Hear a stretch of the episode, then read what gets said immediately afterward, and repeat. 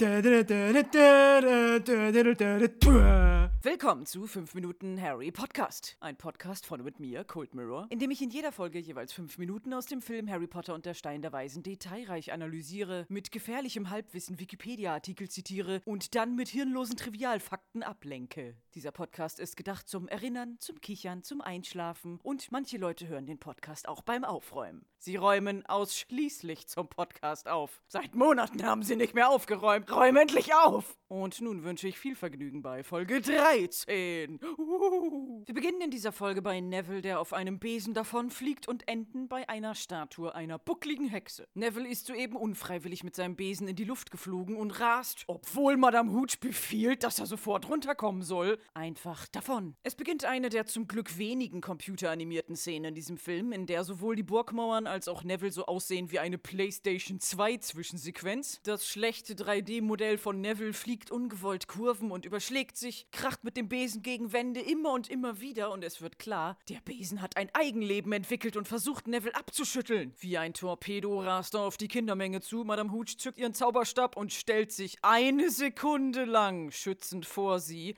um den Eindruck zu vermitteln, ihr läge das Wohlergehen der Kinder am Herzen, aber falsch gedacht. Sie hält Neville nicht mit einem Zauberspruch auf, stattdessen springt ihr Stunt-Double mit einem Hechtsprung zur Seite weg, überlässt die Kinder sich selbst, während Neville mit Karacho in die Menge ballert. Die Kiddies können zum Glück selbst noch gerade so zur Seite hüpfen und solche gefährlichen zur Seite spring-Stunts lässt man natürlich nicht die Hauptdarsteller machen. Zumindest sieht man bei der Einstellung, wo Madame Hooch ihren Zauberstab zückt, im Hintergrund einen Gryffindor-Jungen mit Harrys Frisur und mit runden Brillengläsern, der definitiv nicht Daniel Radcliffe ist. Kurz darauf erscheint neben ihm ein weiterer Gryffindor-Junge mit rotem Haar. Wer kann das sein? Es ist auf jeden Fall nicht Rupert Grint. Ja, die beiden konnten für die Szene Pause machen und PlayStation 2 spielen gehen, während ihre Stunt-Double bzw. Stand-ins sich hier unscharf im Hintergrund sportlich betätigen mussten. Aber was war das für eine Aktion? Warum stellt sich Madame Hooch überhaupt vor die Kinder, nur um dann wegzuspringen? Warum hilft sie Neville nicht? Man müsste doch meinen, dass es nicht das erste Mal ist, dass ein Kind noch nicht ganz so gut mit dem Besen umgehen kann und dass es sowas wie eine Sicherheitsroutine für Madame Hooch geben muss. Immerhin macht die gute Frau doch nichts anderes, als ohne Professorentitel hier die Besenverkehrsunterrichtsfachangestellte zu geben. Sie scheint ja jetzt vollkommen überfordert damit zu sein und gar nicht damit gerechnet zu haben, dass ein fliegender Besen eine Art Gefahr für ein Kind darstellen könnte. Vielleicht ist es wirklich das erste Mal gewesen, dass hier einer so abgeht wie Neville, aber trotzdem würde ich mir als Kind doch wünschen, dass es irgendeine Absicherung gibt, bevor ich mit einem Gerät fliege, das potenziell beachtliche Geschwindigkeit oder Höhe erreichen kann. Gibt's einen Besen mit Airbag? Kriege ich einen Helm oder Knieschützer? Darf ich ein Seil mitnehmen und mich irgendwo festbinden? Neville hat aber ein Riesenglück und kommt doch schließlich zum Halt, indem er an einem tödlich spitzen Speer einer Statue auf dem Dach mit seinem Umhang hängen bleibt, während sein Besen davonfliegt. Hui, das hätte ja auch ins Auge gehen können, was? Man sieht ganz kurz das PlayStation 2 Neville Computermodell am Speer hängen. Da hat man weder den echten Schauspieler noch ein Stunt-Double benutzt. Beinahe am Speer aufgespießt werden ist, glaube ich, auch ein ziemlich schwieriger Stunt für ein Kind. Die Ansicht wechselt dann zu Nevilles Blickwinkel nach unten und der Zuschauer kann somit nachempfinden, was für eine Angst dieses Kind nun haben muss. Unter uns ist der Rasen und der kleine Steinweg, von dem die Schüler panisch nach Neville schreiend gelaufen kommen. Wir sind gerade so hoch, dass wir beim Aufprall nicht direkt sterben würden, aber uns auf jeden Fall lebensbedrohlich verletzen könnten. Und Neville ist kein trainierter Freerunner, der so eine geile Judo-Rolle aus 10 Meter Höhe machen kann. Wenn er Glück hat, landet er auf dem Rasen und bricht sich ein Bein. Wenn er Pech hat, landet er auf dem Steinweg davor und bricht sich beide Beine und den Schädel. Und wenn er ganz viel Pech hat, kommt er gar nicht unten an, sondern wird vom Fackelhalter, der sich an der Mauer unter ihm befindet, aufgespießt. Nevilles Umhang gibt unheilvolle Stoffzerreißgeräusche von sich und schließlich blicken wir von unten an der Mauer hoch und sehen, wie Nevilles schlechte Computeranimation hinunterstürzt. Er wird nicht vom Fackelhalter aufgespießt, aber sein Umhang bleibt wieder daran hängen und mindert somit den Sturz ab. Neville rutscht aus seinem Umhang heraus, fällt die letzten Meter immer noch aus beachtlicher Höhe zu Boden. Wir hören einen dumpfen Knall und dann ein Au! Den Aufprall selbst konnte der Zuschauer nicht sehen, denn Nevilles Sturz wurde von der gaffenden Kindermenge verdeckt, die sich langsam teilt und den Blick auf den im Gras liegenden Neville preisgibt, der gar nicht an der Stelle liegt, wo seine animierte Version runtergefallen ist, sondern einige Meter daneben. Kleiner Filmfehler. Nevilles Computeranimation ist sowieso gar nicht gerade nach unten gefallen, sondern in einem minimalen Winkel nach vorn, so dass es überhaupt möglich war, an diesem Fackelhalter hängen zu bleiben. Das ist für sein Weiterleben wichtig gewesen, aber physikalisch gesehen überhaupt nicht möglich. Oh, dieser Film mit fliegenden Besen und Magie ist total unrealistisch. Eine Erklärung hierfür wäre, dass Neville schon seit er klein ist innewohnende, der Physik trotzende, lebenserhaltende Kräfte hat. Seine Familie hat nämlich lange Zeit gedacht, er wäre ein Squib, also ein von Zauberern abstammender, nicht magischer Mensch, was eine große Peinlichkeit in der Zaubererwelt ist. Und um endlich mal magische Fähigkeiten in ihm zu provozieren, hat Nevilles Großonkel Algi ihn als Kleinkind in den Fluss geschubst oder aus dem Fenster geworfen. Und weil Neville es irgendwie immer geschafft hat zu überleben, waren sie dann total erleichtert. Nahtoderfahrungen sind für Neville also nichts Neues und unrealistisch beinahe dem Tod entrinnen, gehört zu seinem durchschnittlichen Tagesablauf. Madame Hooch kommt sofort angelaufen, hilft Neville auf und stellt fest, oh je, eine gebrochene Hand. Oh, armer Junge. Ja, armer Junge, wenn es doch nur etwas gegeben hätte, um ihn zu schützen. Ich nenne es jetzt mal Helm oder Ellenbogenschützer oder Sicherheitsseil oder eine Fallschutzturnmatte. Ach, aber solche Fantasiegegenstände wird es wohl nie geben. Währenddessen wird uns Draco Malfoy aus extremer Froschperspektive gezeigt, der etwas auf dem Boden sieht und Anstalten macht, es aufzuheben. Was kann es sein? Hat er einen Euro gefunden? Nein, es ist Nevilles Erinner mich Ball, den Neville anscheinend bei seinem Flug verloren hat. Das wurde uns nicht gezeigt, aber wir wissen ja, dass es sein Ball ist. Neville wird von Madame Hooch zum Krankenflügel weggeführt und sie warnt die Schüler, wenn sie auch nur einen einzigen Besen fliegen sieht, dann werden sie aus der Schule geschmissen. Auch die Schüler werden rausgeschmissen? Dafür, dass die Lehrerin inkompetent ist und es versäumt hat, die Kinder ausreichend vorzubereiten und jetzt gerade dabei ist, ein Kind mit Knochenbruch wegzutragen? Sie selbst hat Lederhandschuhe an. Die Schüler nicht. Und sie hat nicht mal einen Besen. Wofür braucht sie die Handschuhe denn? Brauchen ihre zarten Hände Schutz, wenn sie ihre Pfeife pfeift? Was ist das für eine schlechte Unterrichtsstunde gewesen? Sie kann froh sein, dass nichts Schlimmeres passiert ist und Neville nicht aufgespießt an einem Speer seine Eingeweide über die schön gepflegte Grasfläche verteilt hat. Geht damit mal zum Krankenflügel. Madame Hooch ist gerade mal zwei Meter weiter gegangen, da nutzt Draco Malfoy die Gelegenheit, um wieder ein bisschen rumzubitchen und seinen Mitschülern zu zeigen, was für ein Bad Boy er ist. Er wirft Nevilles Erinner mich Ball lässig in einer Hand und fängt an, über Nevilles fetten Wabbelarsch zu lästern und zu mobben und Bullying zu machen. Gemeldet und blockiert. Und was mir jetzt gerade aufgefallen ist, wo man diese Gruppe von Kindern mal genauer sieht, es sind doch ein paar mehr Jungs mit Brille da als nur Harry. Es sind mindestens drei. Ein Slytherin hat eine, ein kleiner Hufflepuff hat eine und ein etwas größerer Hufflepuff hat auch eine. Wobei letzterer in der Lotterie der hässlichsten Brillengestelle anscheinend den Hauptpreis gewonnen hat. Da ist selbst Harrys Brille hübsch gegen. Also zumindest im Film hat Harry seinen Besonderheitsstatus durch Brille verloren. Auch seine Geduld verliert Harry langsam und konfrontiert Malfoy in einer Großaufnahme. Der soll den Ball wieder hergeben. Es gibt einen Schnitt, die ganze Gruppe Kinder ist wieder zu sehen und offenbar ist das eine Greenscreen-Szene. Zumindest Tom Felton alias Draco Malfoy wurde nachträglich in die Szene eingefügt. Natürlich gibt Draco den Ball nicht her, steigt stattdessen auf seinen Besen, verkündet, Neville kann seinen Ball vom Dach holen und fliegt weg. Und mir wäre gar nicht aufgefallen, dass das Ganze vor Greenscreen gedreht wurde. Draco ist eigentlich nahtlos eingefügt und es gibt ein Fragment von Dracos Umhang, das in das Gesicht von Crab im Vordergrund reinschneidet. Besonders deutlich wird es aber an der Blickrichtung der anderen Kinder. Alle gucken irgendwie an Draco vorbei oder zu einem Punkt, der deutlich hinter ihm ist. Und als er wegfliegt, guckt besonders Hermine überall hin, nur nicht dahin, wo Draco langfliegt. Draco dreht eine Runde um die Kinder und sie guckt vorher schon an die Stelle, wo er ankommt. Und noch bevor er richtig abhebt, guckt sie schon in die Luft. Warum kann Draco eigentlich so gut fliegen? Das ist doch die erste Besenflugstunde. Er ist natürlich super rich, Bitch, und hat von seinem super rich Daddy schon längst vor der Schulzeit einen Besen geschenkt bekommen, mit dem er zu Hause üben konnte. Deswegen fällt es ihm im Gegensatz zu Neville überhaupt nicht schwer, den Besen zu steuern, weit nach oben zu fliegen und gebieterisch auf die Kindermenge hinabzusehen und Harry zu provozieren. Mit Erfolg. Der will sich dieses Gemobbe nicht länger gefallen lassen und schiebt sich den Besen zwischen die Beine, um auch loszufliegen. Hermine kommt zu ihm mit wehender Mähne aus perfekt gekreppten 90s-Fashion-Haarsträhnen und warnt ihn, er soll doch daran denken, was Madame Hooch gesagt hat. Aber er fliegt trotzdem los und Hermine stellt fest, Bist du ein Trottel? im Original sagt Hermine hier, What an idiot. Und da frage ich mich, warum haben sie Idiot nicht gleich mit dem deutschen Wort Idiot synchronisiert? Das passte dann bestimmt nicht ganz auf die Lippenbewegung. Und manchmal ist die deutsche Übersetzung trotz gleicher Buchstaben eben nicht gleich synchron. Und darum geht es nun mal bei Filmsynchronisation, dass da nicht stumpf Wort für Wort übersetzt wird, sondern dass darauf geachtet wird, dass die Übersetzung gesprochen auch mit der Mundbewegung und Mimik der Schauspieler übereinstimmt. Was ein Idiot! Tja, jetzt fliegt Harry also auch hoch zu Draco, hat willentlich Madame Hoots Flugverbot gebrochen, wird aus der Schule geschmissen, der Film ist vorbei und die Harry Potter Saga zu Ende passiert irgendwie gar nichts.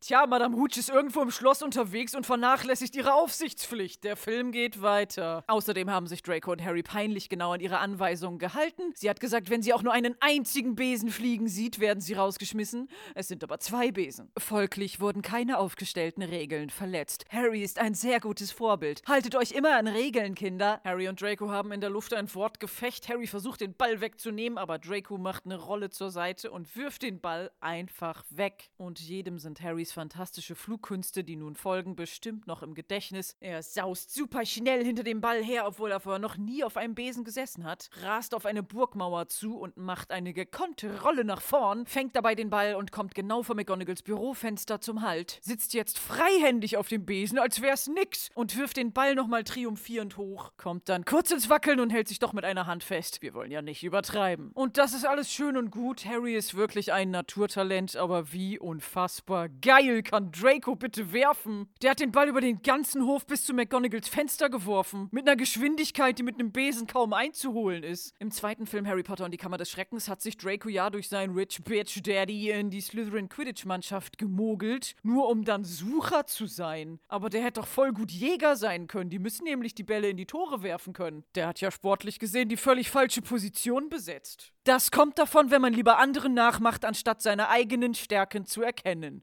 liebe Kinder. Professor McGonagall guckt sich während dieser fantastischen Flugaktion von Harry in ihrem Büro Hausaufgabenheftchen mit lustigen Zeichen drauf an. Auf ihrem Bürotisch steht ein Tablett mit antikem Kaffee- und Teeservice aus schimmerndem Messing. Direkt vor ihr steht ein viereckiger Spiegel mit dickem Rahmen. Falls die Aussicht aus dem Fenster vor ihr mal langweilig wird, kann sie sich immer noch selbst angucken und an ihrer Schönheit laben. Des Weiteren sind auf dem Tisch eine Glaskugel in einer Halterung und eine antike Öllampe aus Messing mit rosa Glaskuppel in Form einer Blüte obendrauf. Das Ganze sieht ein bisschen so aus, als hätten die Setdesigner einen Antikladen geplündert und alles auf ihren Tisch geschmissen. Und das stimmt auch. Viele Dekostücke in den Harry Potter-Filmen, zum Beispiel wie hier in McGonagalls Büro, stammen aus Antikläden. Die Set-Dekorateurin Stephanie McMillan und ihr Team haben mehrere Monate lang einen Riesenhaufen Gegenstände bei allen möglichen Läden gekauft und entweder einfach so gelassen oder umgebastelt, dass es irgendwie magisch und ulkig wurde. Und für McGonagalls Bürotisch hat man sich wahrscheinlich gedacht, eine britische alte Lady, die trinkt bestimmt nonstop Tee. Da kriegt sie so einen Kaffee- und Teeservice oder braucht sie noch eine Tischlampe. Hier, diese vintage-viktorianische Öllampe aus dem 19. Jahrhundert in Blumenform. Hat sie sich gegönnt. Boah, dann brauchen wir noch was, was mit Magie zu tun hat. Pff, komm, hier diese Kugel. Setdesign fertig. Glaskugeln, genauso wie Spiegel, wurden im Mittelalter und auch schon vorher in der griechischen Antike als Instrument zum Hellsehen benutzt. Und auch in Harry Potter gibt es das Schulfach Wahrsagen, in dem Glaskugeln benutzt werden, von dem McGonagall aber eigentlich nicht so viel hält und es laut ihrer eigenen Aussage einer der ungenauesten Zweige der Magie ist. Also wieso hat sie diese Kugel? Weil Stephanie Macmillan auch nur ihre Miete bezahlen will und das ja nur ein Film ist. Und manchmal haben Dinge im Hintergrund einfach keine Bedeutung und unnötig viele in sie hinein zu interpretieren und sich Wikipedia-Artikel über die Geschichte des Wahrsagens im Mittelalter durchzulesen, ist vollkommen sinnlos und Zeitverschwendung. Merkt ihr das, Katrin aus der Vergangenheit? Der Spiegel, der vor McGonagall steht, ist jedoch kein willkürlich gewähltes Hexendeko-Element ohne Bedeutung, sondern er hat zumindest einen filmtechnischen Sinn. Er wird hier nämlich als kleiner Trick angewendet, um zwei Perspektiven gleichzeitig zu zeigen. Da McGonagall mit dem Rücken zu uns am Tisch sitzt, hätte man ihr Gesicht bei dieser Einstellung nicht gesehen. Durch den Spiegel entsteht aber ein zweiter Blickwinkel und der Zuschauer kann somit sowohl den geilen Stunt-Move draußen vorm Fenster als auch McGonagalls Gesicht und ihre überraschte Reaktion darauf sehen. Sie steht sofort auf und guckt erstmal aus dem Fenster wie so eine Oma, die die Nachbarn begafft, während Harry fröhlich mit dem Ball wedelnd zu den Kindern zurückfliegt, die alle jubelnd auf ihn zurennen. Also anscheinend auch die Slytherin Slytherins. Ganz weit im Hintergrund zu sehen, Nevils Umhang, der immer noch am Fackelhalter hängt. Harry landet und kriegt von allen freundliche Klopfer auf die Schulter. Es sind exakt 15 Sekunden vergangen, seit er vor McGonagalls Fenster war und boom, da steht sie auch schon unten auf dem Rasen, keine drei Meter von ihnen entfernt. Holy shit, ihr Büro war doch im keine Ahnung wievielten Stock, wie ist die Alte so schnell hier runtergekommen? Harry Potter, folgen Sie mir. Oh shit, jetzt gibt's Mega. Sie nimmt Harry mit und Draco gackert zusammen mit seinen Kumpels, so als hätte er das alles von Anfang an genauso geplant. Diese Besenflugstunde wurde gedreht auf dem Schlossgelände von Alnwick Castle, geschrieben Alnwick in der Grafschaft Northumberland. In den Credits des Films wird ausdrücklich dem Duke von Alnwick Castle gedankt, weil dem das ganze Schloss gehört. Er wohnt da auch mit seiner Family, der Familie Percy. So heißt ja auch einer der Brüder von Ron Weasley. Ein guter, alter, ehrwürdiger englischer Name. Und ich wollte nur kurz nachgucken, wer jetzt gerade der Herzog von Alnwick Castle ist. Es ist Ralph Percy, der mittlerweile zwölfte Herzog. Und dann ist mir klar geworden, scheiße, es gibt einfach Leute, die haben ein Schloss. Das sind Menschen mit Stammbaum, der bis 1700 Schlag mich tot zurückgeht oder noch weiter. Und diese Herzöge und Herzoginnen sind so gönnerhaft, dass sie ihre Besitztümer mit dem einfachen Volk wie uns teilen. Und von 150 Räumen in diesem Schloss darf die Öffentlichkeit sogar sechs betreten. Wie überaus großzügig. Alnwick Castle wurde ursprünglich gebaut als Abwehr gegen Invasionen aus Schottland. Das ist jetzt nicht mehr ganz so eine akute Bedrohung. Heutzutage werden da kleine Mittelalterfeste veranstaltet mit Rittern und Drachen. Es gibt natürlich auch Besenflugstunden, wo man dann mit dem Besen zwischen die Beine geklemmt als erwachsener Mensch über den Rasen laufen kann und niemanden stört es. Und natürlich wird das Schlossgelände auch weiterhin oft als Kulisse für Filme benutzt. Nicht nur für Harry Potter, sondern zum Beispiel auch für den Film Robin Hood, König der Diebe, wo auch My Love, Alan Rickman, Always als böser Sheriff von Nottingham mitgespielt hat. Es war auch Kulisse für die 50er-Jahre-Serie Die Abenteuer von Robin Hood oder die 80er-Jahre-Serie Robin Hood oder der Film von 2010 namens Robin Hood.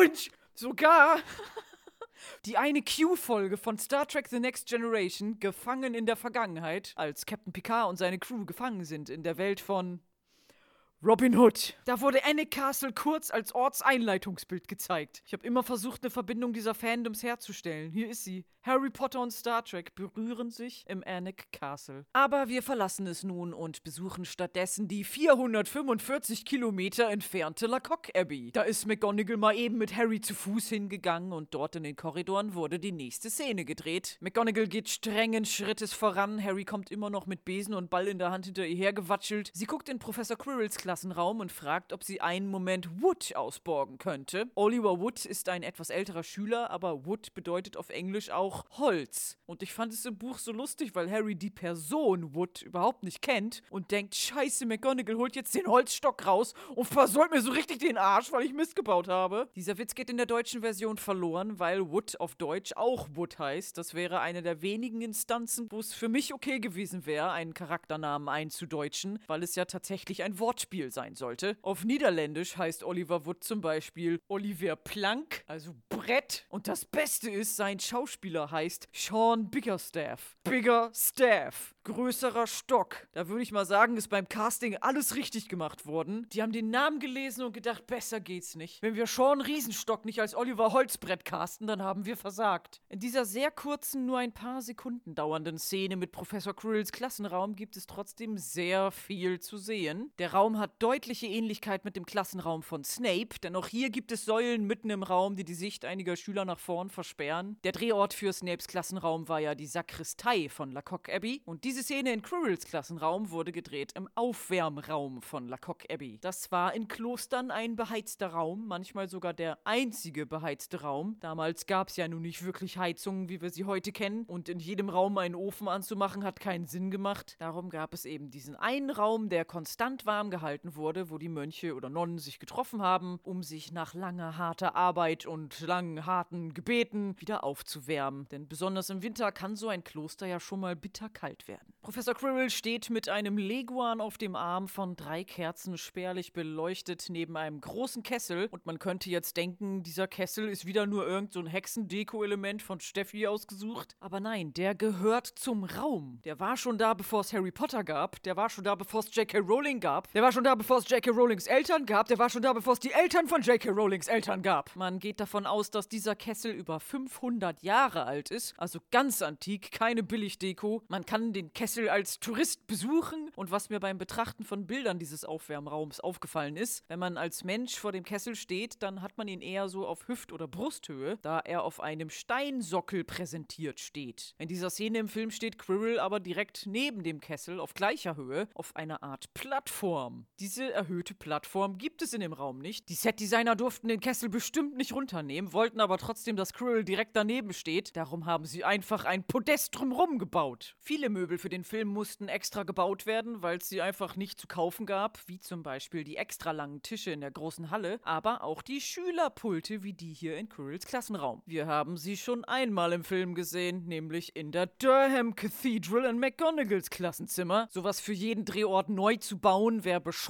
darum wurden sie immer hin und her transportiert und jetzt für diese Szene in der Lacock Abbey recycelt. Professor Quirrell unterrichtet Verteidigung gegen die dunklen Künste und einige Dinge in diesem Raum unterstreichen das, andere nicht. Es gibt zum Beispiel eine Fledermausgirlande und zwar keine Halloween-Girlande mit Papp- und Plastikfledermäusen, sondern echte tote Fledermäuse hängen an einer Leine durch den Raum verteilt. Ich hoffe, sie sind gut getrocknet, ansonsten stinkt es in diesem Raum wahrscheinlich höllisch nach Gammelfleisch und Tod.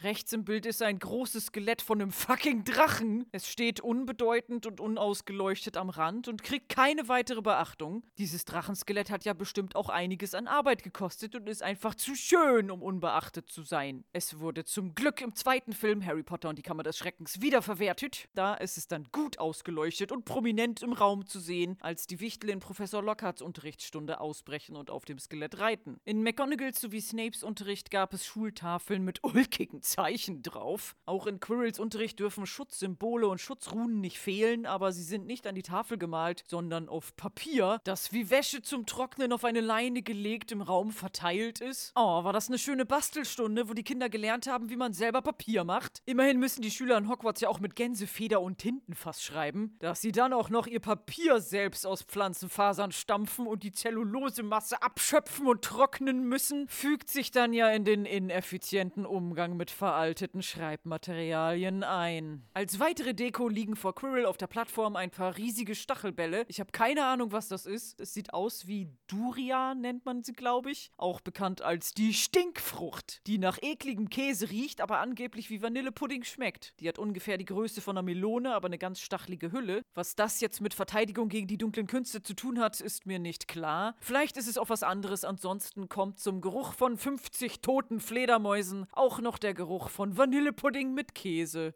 Hm. Und ich spreche jetzt mal den Elefant im Raum an. Und mit Elefant meine ich den Leguan, den Professor Quirrell hier die ganze Zeit auf dem Arm trägt. Das ist kein typisches Tier, was eine Hexe dabei hat. Es ist entweder sein Emotional Support Leguan oder eins der vielen Tiere, die Gary Gero, der Tiertrainer dieses Films, in seiner Grabbelkiste dabei hatte. Neben Eulen, Ratten, Palmkakadus und Trompeterhornvögeln gab es eben auch diesen Leguan im Sonderangebot. Ja, komm, dann nehmen wir den auch. Und immerhin sehen Leguane Drachen ja gar nicht so unähnlich. Und das dachten sich die Macher des Films wohl auch und haben, um das ein wenig zu unterstreichen, einen merkwürdigen Soundeffekt eingefügt. Der Leguan macht nämlich ein rührendes Geräusch, ein das ist aber nicht real. Leguane sind eigentlich ziemlich leise und das einzige Geräusch, was sie machen, ist ein Zischen oder vielleicht mal ein Quieken. Aber dieses langgezogene, tiefe Röhren machen sie auf keinen Fall. Nun, vielleicht ist der Leguan im Film ein magischer Leguan und verwandt mit einem Drachen und deswegen macht er das und deswegen hat Quirrell den auf dem Arm. Professor McGonagall hat jetzt Oliver Wood, aka Riesenstock McHolzplanke, geholt und stellt ihn Harry vor. Und anstatt irgendwas zu sagen wie Heilige Heuschrecke, du bist Harry Potter oder ein schlichtes schlichtes Hallo sagt Wood gar nichts und macht stattdessen kurz ein Gesicht wie dieser neutrale Emoji, der weder lacht noch traurig ist. Er presst den Mund etwas zusammen, um damit ein höfliches Nichtgrinsen zu formen. Hm. Und McGonny verkündet, gar nicht mehr streng und reserviert, sondern fast fröhlich glucksend, dass sie einen neuen Sucher für ihn gefunden hat. Hier steht er. In einer Nahaufnahme wird uns der stirnrunzelnde Harry gezeigt. Hä, was meint sie denn damit? Da muss ich jetzt erstmal überlegen und aus der Lacock Abbey in die 375 Kilometer entfernte Durham Cathedral spazieren, in deren Korridoren die nächste Szene gedreht wurde. Der Geist vom fast kopflosen Nick kommt mit der grauen Dame vorbeigeschwebt und erklärt ihr auch nochmal, dass Harry der neue Sucher von Gryffindor ist. Das scheint ja wohl eine ganz besondere Neuigkeit zu sein, wenn selbst die Geister sich darüber unterhalten. Harry und Ron kommen aus dem Unterricht mit Büchern unterm Arm geklemmt. Man weiß nicht, wie viel Zeit seit Harrys Treffen mit McGonagall vergangen ist, aber Ron muss auch eben erst die Neuigkeit erfahren haben und ist fast genauso aufgeregt wie Harry, der nicht aus dem Grinsen rauskommt und sich auch gar nicht bescheiden verhält und selbst nochmal stolz betont, dass McGonagall gesagt hat, dass es seit einem Jahrhundert nicht mehr so einen jungen Sucher gegeben hat, obwohl er immer noch keine Ahnung hat, was ein Sucher überhaupt ist. Fred und George Weasley haben sich von hinten an sie rangeschlichen und beglückwünschen ihn zur Aufnahme ins Quidditch-Team. Sie selbst sind Treiber. Harry nickt anerkennend und weiß auch nicht, was das sein soll. Und spätestens als sie ihm versichern, dass Quidditch voll brutal ist, aber schon echt lange keiner mehr gestorben ist, guckt er etwas weniger fröhlich. Und der Award für die meiste Zeit in die Kamera gucken geht an. Nicht das Gryffindor-Mädchen bei der Fackel, nicht das Ravenclaw-Mädchen am Fenster, sondern das blonde Statistenmädchen direkt hinter Ron und Harry mit der Slytherin-Krawatte. Egal welcher Korridor, egal welche Abzweigung, sie ist in der Szene und sie will in die Kamera gucken. Auch als Harry und Ron gerade im Begriff sind, nach draußen abzubiegen und der Pfad der Statisten eigentlich in eine andere Richtung weiter den Korridor entlang führt, schaut sie ein letztes Mal mit halb geöffnetem Mund, fast schon wehmütig gerecktem Hals, weiterhin in die Kamera, als würde sie diese letzte Sekunde noch auskosten wollen. Weiter geht's in den Kreuzganghof der Durham Cathedral über eine schöne Grasfläche. Ron versichert Harry nochmal, wie klasse Quidditch ist. Und Harry wird klar, oh shit, ich habe das noch nie gespielt, ich weiß gar nicht, was das ist. Was, wenn ich mich voll blamier? Meine Güte, Harry, was hast du für Prioritäten, wo sich blamieren schlimmer ist als möglicherweise sterben? Sie gehen an einer Lerngruppe vorbei, die auf einer Steinbank sitzt und aus einem Gryffindor-Jungen, einem Slytherin-Mädchen und Hermine besteht, die alle gerade von einem unbekannten Lehrer aus dem Telefonbuch vorgelesen bekommen. Ja, Moment einmal, Slytherins sitzen freundschaftlich mit Gryffindors zusammen, ohne sich gegenseitig anzukacken?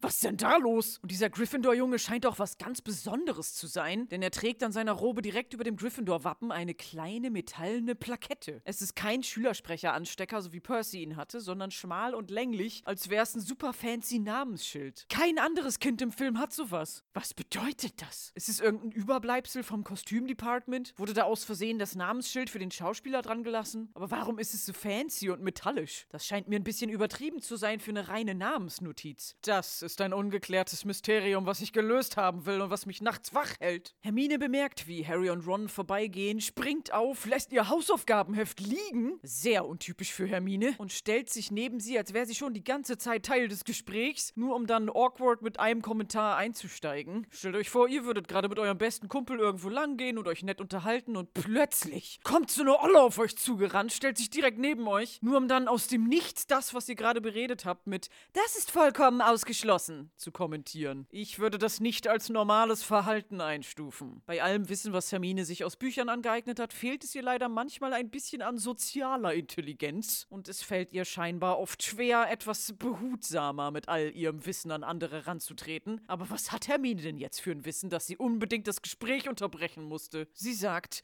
Du hast es im Blut. was ist das für eine Aussage? Das ist auch nicht normal. Was meint sie damit, Harry hat's im Blut? Ist es eine Krankheit? Muss er jetzt sterben? Und was, wenn er sich voll blamiert, während er stirbt? Wir waren nun in den letzten paar Minuten allein in dieser Podcast-Folge im Annick Castle, in der Lacock Abbey, in der Durham Cathedral. Und nun wechseln wir wieder den Ort. Hermine schleppt die Jungs zum Christchurch College in Oxford, in dem die folgende Szene gedreht wurde. Wir blicken auf einen Glasschrank mit goldenen Figürchen drin, die Knüppel in der Hand haben und auf Besen sitzen. Es sind Quidditch-Trophäen, die über die Jahrhunderte hinweg von Schülern gewonnen wurden. Ein Pokal hat zum Beispiel eine kleine Plakette mit der Aufschrift Slytherin 1932. Ey, Slytherin! Slyth- Slytherin! Slytherin for life! Hermine führt Harry und Ron den Korridor entlang zu diesem Trophäenschrank. Der Korridor ist übrigens steinig und klosterig und sieht nicht unfassbar anders aus als die steinigen Korridore, die wir schon aus anderen Klostern, Abteien und Kathedralen als Drehort kennen. Cyril! Cyril, ich finde, in diesem Film sind zu wenig Steinkorridore. Die Korridore sind nicht divers genug, Cyril. Wir brauchen viel mehr unterschiedliche kirchenmäßige Gebäude für Korridorszenen, Cyril. Hermine zeigt auf die goldenen Plaketten und Harry und Ron sind begeistert, denn dort steht Seeker, James Potter 1972. Harrys Dad hat auch in seiner Jugend Quidditch hier gespielt und war auch ein Sucher, genau wie er. Und ihm kommen ein bisschen die Tränen, weil er seine Eltern und deren Vergangenheit ja eigentlich nie richtig gekannt hat. Und nun hat er plötzlich hier diese Verbindung zu seiner Familie. Und um diesen herzerwärmenden Moment wie eine überreife Melone zu zerquetschen, muss ich Hermine-mäßig unbehutsam und unaufgefordert kurz erwähnen, dass J.K. Rowling in einem Interview mal gesagt hat, dass James eigentlich ein Jäger ist. Da war gar kein Sucher. Das ist ein Fehler. Entweder vom Film oder von J.K. Rowling. Und wir wissen doch alle, dass jegliche Aussagen von J.K. Rowling unfehlbar sind. Es sind noch zwei andere Namensplaketten zu sehen. Links eine mit der Aufschrift 1969 R.J.H. King. 69.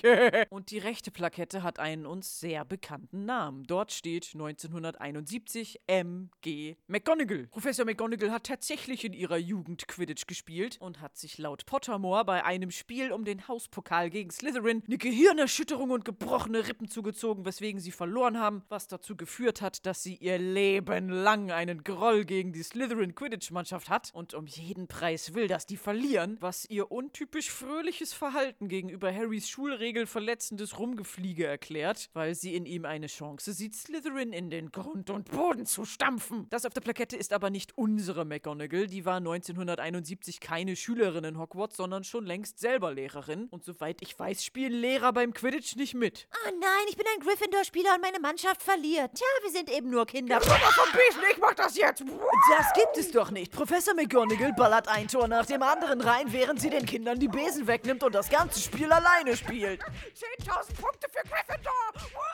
Also die Plakette ist nicht ihr, sondern irgendwem anders gewidmet, der auch so heißt. Vielleicht jemand, der mit ihr verwandt ist. Etwas weiter hinter diesen Plaketten ist noch ein Schild mit der Aufschrift For Special Services to Hogwarts. Es wird in diesem Film nicht gezeigt, wem das gewidmet ist, aber wir erfahren es von Ron im zweiten Film Harry Potter und die Kammer des Schreckens. In einer der gelöschten Szenen, die später wieder eingefügt wurden, erzählt er, dass er als Strafarbeit im Pokalzimmer die Trophäen polieren musste und sich genau an Tom Riddles Medaille für besondere Verdienste für die Schule erinnert, weil er ständig Schnecken drauf gekotzt hat. Und diese Medaille sehen wir hier schon im ersten Film verschwommen angedeutet im Hintergrund. Ist das nicht ein schönes Foreshadowing? Harry und Ron sind von diesen Trophäen so überrascht, dass sie ihre Bücher, die sie in der Szene eben noch unterm Arm geklemmt hatten, vor Begeisterung weggeschmissen haben. Denn ohne Bücher kommen sie nun mit Hermine in den Treppenaufgang. Hermine hat ihr Hausaufgabenheft anscheinend auch einfach draußen liegen gelassen. Nach diesen ganzen Strapazen des Tages wollen sie endlich in ihren Gemeinschaftsraum zurück. Da müssen sie jetzt nur noch die schrecklich lange Treppe der Unendlichkeit zum siebten Stock hochsteigen. Das bedeutet für mich, es ist mal wieder Kunstanalyse-Time. Denn die große Treppe ist vollgehängt mit vielen Porträts und einige davon haben wir noch gar nicht betrachtet, um sie zu analysieren und eventuell ihren künstlerischen Ursprung zu ergründen. Die Kids betreten den Treppengang und direkt rechts neben dem Eingang sehen wir ein Porträt einer Frau. Die sieht auf dem Bild nicht sonderlich magisch aus. Es gibt keinen spitzen Hexenhut wie auf anderen Porträts, denn das ist schlichtweg ein so gut wie unverändertes Porträt von Anne Boleyn. Sie war kurzzeitig Königin von England. Auf diesem Porträt trägt sie ein Kleid mit weitem Viereckausschnitt. Das war im 16. Jahrhundert Mode und dieser geometrische Rahmen um die Schulter sollte Frauen einen langen Schwanenhals zaubern. Dazu trägt sie eine Perlenkette und auf dem Kopf eine sogenannte French Hood,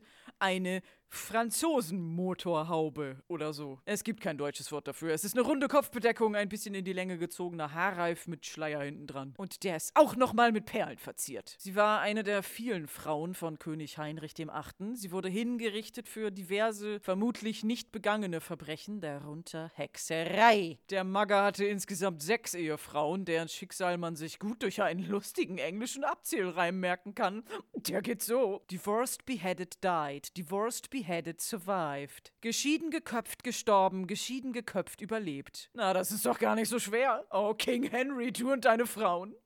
Du alte Ulknudel. Und Anne Boleyn ist deshalb so bekannt, weil sie, nachdem der König sie ständig angeflirtet hat, obwohl er noch verheiratet war, es tatsächlich gewagt hat, auf eine gültige Ehe zu beharren. Sie wollte nicht gespielen, sondern Königin sein. Ja, was für eine Hexe. Das muss ja eine unglaublich durchtriebene, dämonische Frau gewesen sein, wenn die sich nicht einfach so ficken lässt und gerne irgendeine Form von Absicherung haben will. Und nachdem Henry dann doch seinen Willen gekriegt hat durch merkwürdige Scheidungen und Neuerfindung und Abtrennung der Kirche, ganz komplizierte Geschichte, hat sie es dann auch noch gewagt, ihm einfach keinen männlichen Erben zu gebären. Unfassbar. Der ganze Aufwand wegen nix. Eindeutig Hexerei. Ab mit dem Kopf! Die Kinder gehen die Treppe etwas weiter hoch und Hermine erschreckt sich, denn ein Steingeländer hinter ihr zieht sich in die Wand zurück. Kurz darauf verlieren alle das Gleichgewicht, klammern sich ans Treppengeländer und fürchten um ihr Leben, denn die Treppe schwingt auf einmal mit einem Ruck zur Seite. Ja, scheiße, das wird ein langer Tag. Habt ihr echt gedacht, dass ihr in diesem Treppenhaus einfach so eine Treppe hochgehen könnt? In eine vorsehbare Richtung? Oh nein, nicht in dieser Schule. Fun Fact. Das ist ein praktischer Effekt diese Treppe bewegt sich in Wirklichkeit. Die Kinder haben darauf vor Greenscreen gestanden und sie wurde dann per Hydraulik hin und her bewegt. Der Rest der Treppen wurde digital eingefügt. Links neben dem Eingang wird nun ein sehr großes Porträt sichtbar mit vier Figuren drauf, eine Art Familienporträt. Darauf zu sehen ist einmal eine sitzende junge Frau mit rosa Kleid und einem farblich dazu passenden spitzen rosa Hexenhut. Ein Junge in schwarzer Kleidung steht daneben, auch mit spitzem Hut, aber ohne Hutkrempe. So ein Hut ist laut Buch eigentlich auch Teil der Hogwarts-Schuluniform, wurde aber bis jetzt im Film außer bei der Einschulung von niemandem getragen. Der Junge hat auch einen Zauberstab in der Hand, vielleicht war er vor 200 Jahren selbst hier Schüler. Oder vor zwei Jahren, keine Ahnung. Seine Kleidung wirkt irgendwie viktorianisch, aber Zauberermode ist ja sehr eigenwillig. Hinter dem Jungen steht eine Frau in einem gelben Kleid, die ihre Hände auf seine Schultern gelegt hat, und dann dachte ich, das war's. Aber nein, die Ansicht wechselt und wir sehen die zur Seite schwingende Treppe und der Rest des Treppenhauses mit all seinen Porträts wird uns präsentiert. Und da habe ich gesehen, neben der Frau steht noch ein Mensch, aber ganz in schwarz, sodass er durch den dunklen Hintergrund fast gar nicht zu sehen ist. Das ist kein gemaltes Porträt, sondern ein digitaler Effekt. Das sind Menschen, die sich verkleidet haben, um dann in einen Bildrahmen mit Greenscreen eingesetzt zu werden. Als die Treppe herumschwingt, beginnen die Figuren auf dem Bild nämlich sich zu bewegen und sind total überrascht und zeigen auf die sich bewegende Treppe, als hätten sie sowas noch nicht gesehen. Als wäre es das erste Mal, dass hier sowas passiert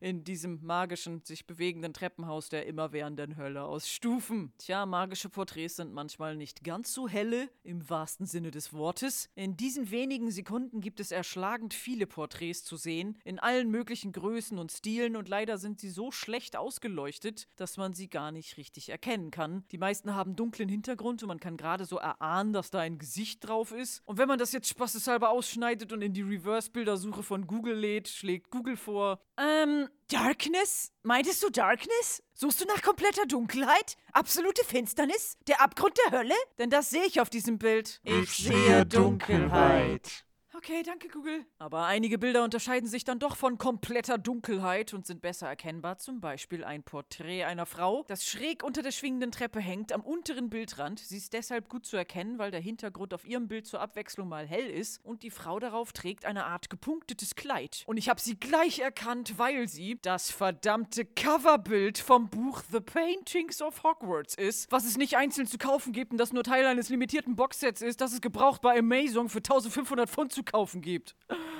Was ich jetzt habe. Ich habe das ganze verdammte Boxset. Und ich habe es nicht gekauft. Es ist nämlich etwas passiert. Etwas Unwirkliches. Und ich muss dazu weiter ausholen.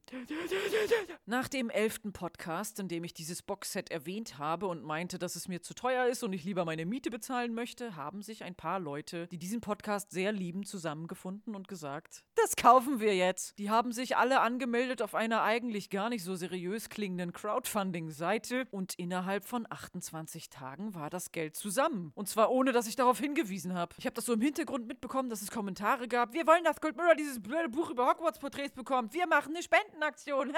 und ich dachte, das wäre ein Joke. Das macht doch keiner. Und es war sehr surreal, als es sich dann doch als Wahrheit rausgestellt hat. Also da möchte ich jetzt mal offiziell Riesendank aussprechen an alle, die daran beteiligt waren. Besonders Sarah und André, die das Ganze von sich aus privat organisiert haben, ins Leben gerufen haben, im Ausland gekauft haben, mit Einfuhrgebühren und abgesicherten Versand und allem und auch dafür gesorgt haben, dass es zu mir kommt. Sie haben selber zugegeben, dass das das eher eine Schnapsidee war und als das so viele Leute so schnell unterstützt haben, waren sie sehr überrascht, genau wie ich. Ihr scheint mich echt zu mögen, Mann. Und ich habe jetzt das limitierte Sammlerstück Nummer 2381 von insgesamt 3000 Stück. Alle Bücher habe ich schon als Inspiration für weitere Podcasts durchgeguckt und mich auch gefreut, weil in einem Buch Illustrationen von keiner anderen als Cyril Nomberg waren, die seit Podcast Nummer 5 ein Running Gag geworden ist. Und seitdem mache ich mich über sie lustig und sage immer Sachen wie hier, Cyril, es sind zu wenig Deko-Elemente. Dabei hat Cyril gar nichts mit der Deko zu tun. Das ist, wie wir jetzt wissen, was zum Geier Stephanie McMillan? Cyril ist gar nicht Setdesignerin, sondern Illustratorin. Was hat Cyril denn nun illustriert? Tja, das ist ein Thema für einen anderen Podcast-Teil. Warum flüstere ich überhaupt? Also nochmal in gedanklichen Großbuchstaben herzlichen Dank an alle Leute aus dieser Crowdfunding-Kampagne. Ich habe sowas nicht verdient. Und wenn ich euch mit meinen Videos das Leben etwas besser und erträglicher mache, dann sind mir eure lobenden Worte schon genug. Ja, aber wer ist denn jetzt diese Frau im Porträt am unteren Bildrand dieser Szene? Laut der Bildunterschrift im Buch The Paintings of Hogwarts ist das Tamara Doddridge. Was ist das denn für ein Name? Das klingt wie mit einem Namensgenerator erstellt und mehr steht da auch nicht. Das Problem mit dem Buch aus diesem wunderbaren Boxset ist, dass die Porträts hochauflösend und in wahnsinnig toller Qualität abgedruckt sind, aber als Erklärung steht dann auch meistens nur der Fake-Name oder Unidentified Witch. Und es steht leider noch seltener ein Hinweis darauf, von welchem Originalbild das Ganze inspiriert worden ist. Aber es gibt ja das Harry Potter Wiki und Pottermore und Wikipedia und meine zwanghafte Obsession zu diesem Thema. Wir werden schon ein paar interessante Informationen zusammenbekommen. Tamara Doddridge wird zum ersten Mal im Videospiel von Harry Potter und der Orden des Phönix namentlich erwähnt. Ihr Porträt ist dort Teil einer Nebenquest, wo man Geheimgang-Passwörter herausfinden muss und sie erzählt immer, wie hungrig oder müde sie ist. Und natürlich gibt es wieder ein fast identisch aussehendes Porträt, von dem das Ganze inspiriert worden ist. Es handelt sich dabei um Lady Elizabeth Pope. Auf dem Originalporträt sitzt sie schmuck und Perlen behangen mit offenen Haaren, vor hellem Hintergrund unter einem Lorbeerbaum. Merkt euch das? Und das, was ich ursprünglich als gepunktetes Kleid wahrgenommen habe, ist eigentlich ein mit Perlen verzierter Stoff, der nur lose über ihrem Körper hängt, sodass beinahe ihre Brust gezeigt wird. Dazu trägt sie einen passenden Hut, auch mit gleichem Perlenmuster wie der Stoff. Und dreimal dürft ihr raten, was an diesem Porträt für die Filmversion verändert wurde, um es total Original Copyright by Harry Potter Set Design zu machen. Richtig, sie hat einen spitzen Hexenhut aufgesetzt bekommen und statt Perlenmuster sind auf ihrem Kleid kleine Halbmonde. Na, habt ihr schon genug von der Kunstanalyse? Ich noch lange nicht. Neben dem ganz am Anfang erwähnten Porträt von Anne Boleyn ist ein großes Bild. Es zeigt eine pompös gekleidete, sich bewegende Frau. Die ist wieder per Greenscreen eingefügt worden. Und daneben so ziemlich in der Mitte der oberen Hälfte der Einstellung dieses Treppenhauses. Oh Gott, diese Ortsangabe. Ihr wisst genau, wo ich meine, ne? Hab ich gut erklärt, oder? Also genau da ist ein Bild mit drei Personen drauf, die eigentlich eine Person sind. Das gibt's auch in echt. Das ist nämlich das Dreifachporträt von König Karl I. Ein Ölgemälde vom Künstler Sir Antonis van Dyck. Seine Kumpel nennen ihn Anthony Anton. Anton! Das sind alles gültige Schreibweisen seines Vornamens. Sucht euch eine aus. Und das Porträt zeigt den König von drei Seiten, im Profil, Frontal und Dreiviertelansicht, alles in einem Bild. Das ist also eine Art 3D-Porträt aus dem Jahre 1636. Und das ist auch gar nicht so weit von der Wahrheit entfernt. Der König wollte eine Marmorbüste von sich selbst und hat dem Bildhauer daraufhin dieses Dreifachporträt gemalt von Antoon geschickt, damit er das als Vorlage benutzen kann. Und das dann mit Blender und ZBrush bearbeitet, um das im 3D-Drucker auszudrucken. Oder wie Leute in 1600 irgendwas das halt gemacht haben. In diesem Porträt wird die Haarmode für Männer aus der Zeit deutlich. Es war schick, das Haar auf der linken Seite länger zu haben als auf der rechten. Und zumindest der mittlere Kopf kommt auch im Spiel Harry Potter und der Orden des Phönix vor. Daran zu erkennen, dass er eben diese eigenwillige Frisur hat und wird dort genauso wie Demara Doddridge zum ersten Mal namentlich erwähnt als Edward Rabnot. Da muss man drei Bilder von ihm finden, um ein Passwort zu bekommen. Und das Passwort ist: Drei Köpfe sind besser als einer. Hatte König Karl I.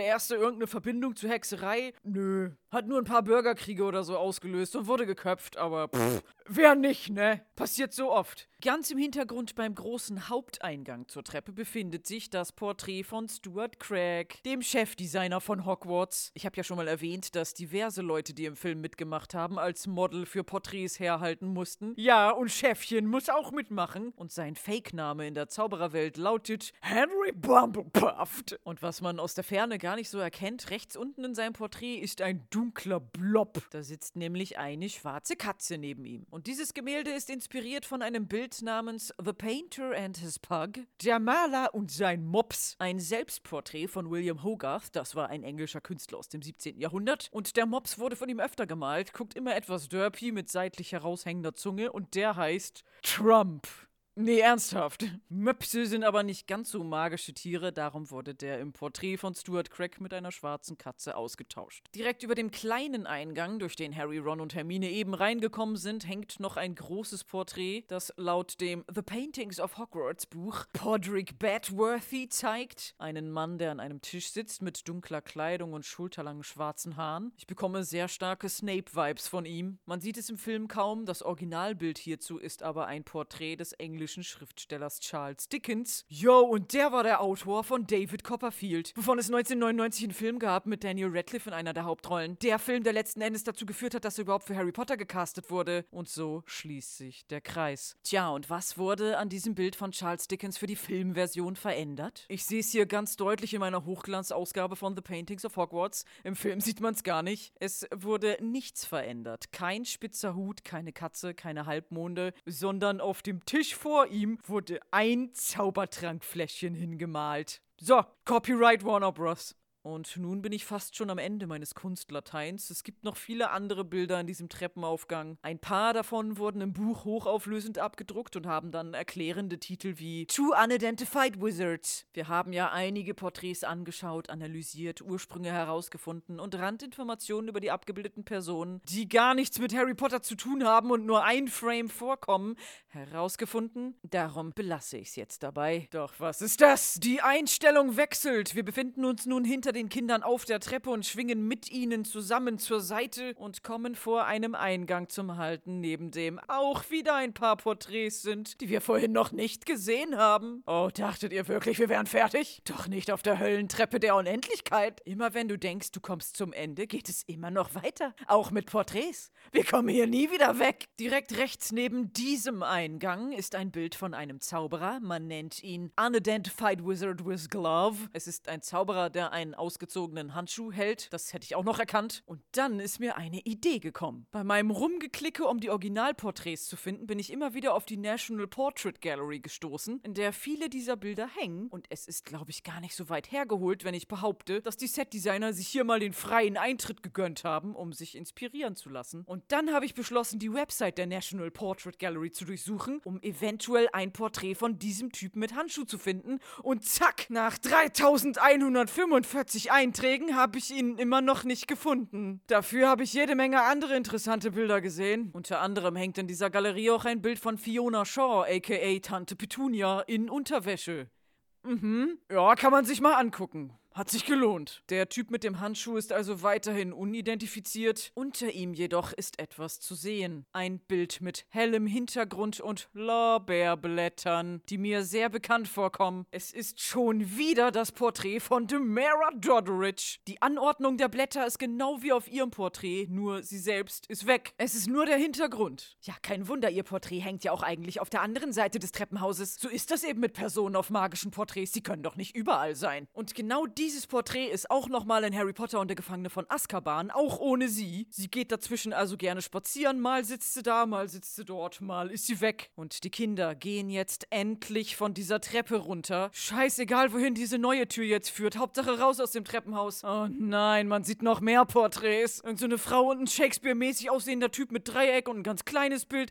Hey, wir waren schon mal hier. Diese Porträts, diese Tür, diese Ecke, wo sie jetzt sind, die haben wir schon mal im Film gesehen. Percy hat die Kinder ganz am Schulanfang eine Treppe hochgeführt und sie sind dabei an einem Porträt vorbeigegangen. Von einem Shakespeare-mäßig aussehenden Typ mit einem nach unten zeigenden Illuminati-Dreieck. Und daneben kam ein ganz kleines Bild mit dickem Rahmen. In die Tür, die darauf folgt, ist Percy mit den Kids reingegangen. Und genau bei diesen Porträts und diesem Eingang befinden sich Harry, Ron und Hermine jetzt. Dann ist die Treppe ja gar nicht so scheiße und sie haben voll Glück gehabt und befinden sich garantiert auf dem richtigen Weg.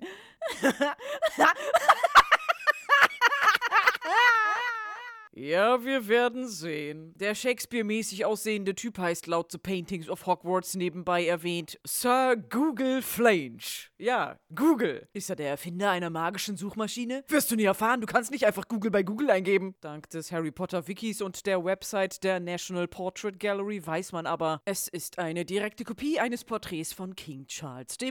Und damit das irgendwie in die magische Welt passt, hat man sich als Veränderung was ganz Besonderes überlegt. Was machen wir mit diesem Porträt? Spitzen Hexenhut aufsetzen? Ist mir egal, ich will Feierabend machen. Schreib doch einfach Abracadabra drauf. Das ist total uneinfallsreich. Dann schreibt es in Dreieckform drauf.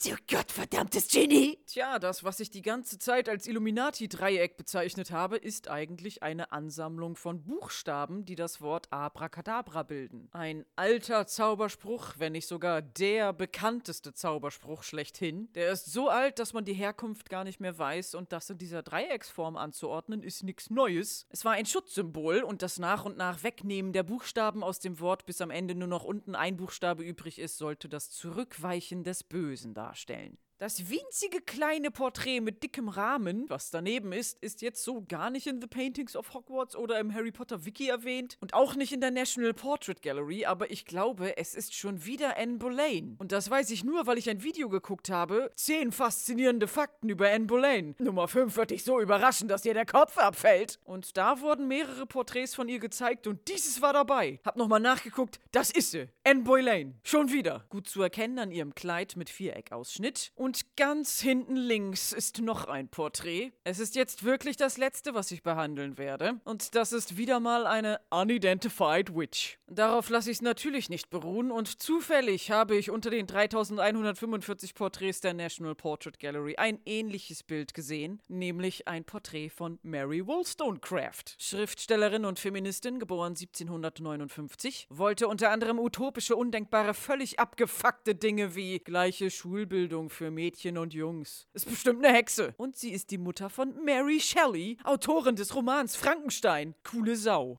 Was hat man an ihrem Porträt verändert? Ach komm, keine Experimente. Spitze Hexenhut. Und nu ist gut. Wir haben genug von Porträts. Wir haben genug von dieser Treppe. Harry, Ron und Hermine gehen endlich durch die Tür. Da wollten sie gar nicht hin, aber Percy hat sie ganz am Anfang ja an diesen Porträts vorbeigeführt, also muss das ja die richtige Tür sein. Plötzlich befinden sie sich in kompletter Dunkelheit. In einem Spinnenweben verhangenen Korridor. Soll das so? Ron fragt ängstlich. Hat keiner von euch das Gefühl, dass wir hier nicht sein sollten? Offenbar soll das nicht so. Man sieht eine Statue einer gruseligen Buckelhexe im Vordergrund, die mit einem dünnen, gekrümmten Finger auf den Zuschauer zeigt, während die Kinder zaghaft im Hintergrund aus dem Licht des Treppenhauses in die Dunkelheit eintreten. Ja, was soll das? Das hier ist nicht der Weg zum Gemeinschaftsraum, hatte aber komischerweise dieselbe Eingangstür mit genau denselben Porträts, wo Percy sie am Anfang langgeführt hat. Sind Porträts mit Absicht doppelt aufgehängt? Hat Hogwarts nicht nur sich bewegende Treppen, sondern auch sich bewegende grundlegende Türen und Wände? Wird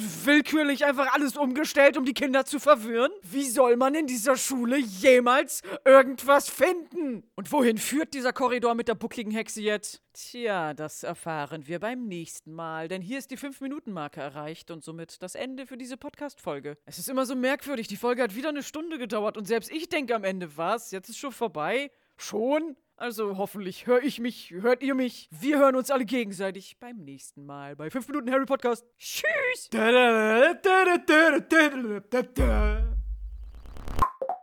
Das war ein Podcast von Funk.